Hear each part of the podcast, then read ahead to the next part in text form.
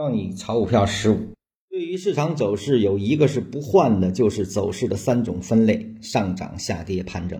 所有走势都可以分解成这三种情况，这是一个最简单的道理，而这才是市场分析唯一值得依靠的基础。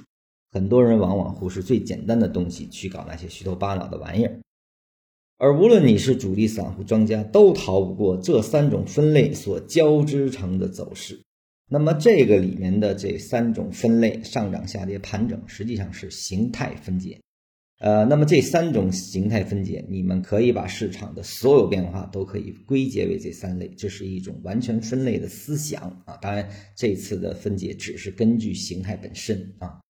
我在交易进阶录里呢，实际上我也做过这个分解啊。这个市场实际上就是单边和盘整啊。那么单边呢，又分上和下。啊，上涨和下跌，盘整实际上是分扩散整理和收敛整理啊，一共是跟它的状态分解成这四个的啊。那么禅师呢是分成了三个啊，实际上意思是一样的。那么我们接下来看它是怎么定义的啊？那么何为上涨、下跌、盘整呢？下面给了个定义啊。首先必须明确的是，所有上涨、下跌、盘整都建立在一定的周期图表上，也就是说你不能切换啊，在某一个图表下的。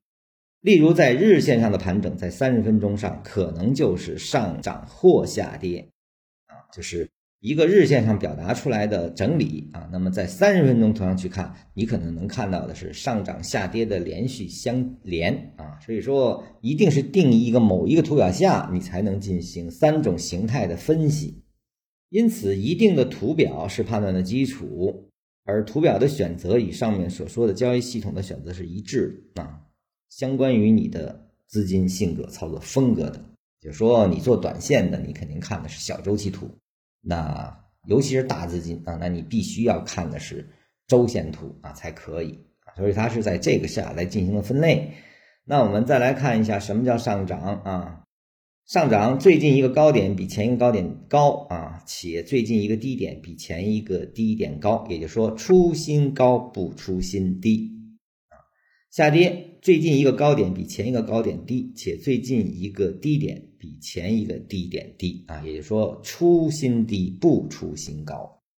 盘整，最近一个高点比前一个高点高，且最近一个低点比前一个低点低啊，那么这个实际上是扩散结构，或者最近一个高点比前一个高点低，且最近一个低点比前一个低点高啊，那这个呢是收敛结构，这个。看图就很容易理解了。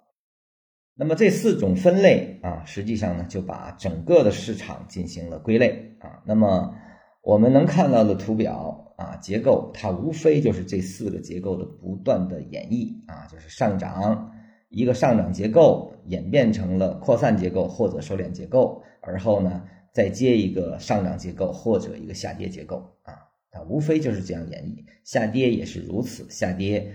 转成横盘的震荡啊，它可以是扩散的，也可以是收敛结构的啊，而后呢再接一个上涨或者下跌结构啊，就是这样的不断的衔接啊。把图表这样去区分之后呢，有一个什么好处呢？我们就能够知道现在的当下运行在哪一个结构中啊，这个对于我们的交易策略的制定实际上是很有关系的。啊，因为震荡和单边的运动，我们的交易手法实际上还是有非常大的不同的啊。一个上涨结构中，那我们肯定是低点买，低点买，直到它不再出新高啊，这个转变成一个收敛结构啊，我们再开始卖啊。在震荡的时候呢，你可能就是低点买，高点要抛啊，低点要买，高点要抛啊，因为它是收敛结构或者扩散结构这个。你就需要做震荡运动的对应啊，所以说操作是跟对市场的判别有关啊。当然这块儿我们已经通过我们的通道线啊很好的描述了啊。我们通过上下轨的移动，也可以很好的把市场量化出来啊。现在的市场是处于这四种分类的哪一种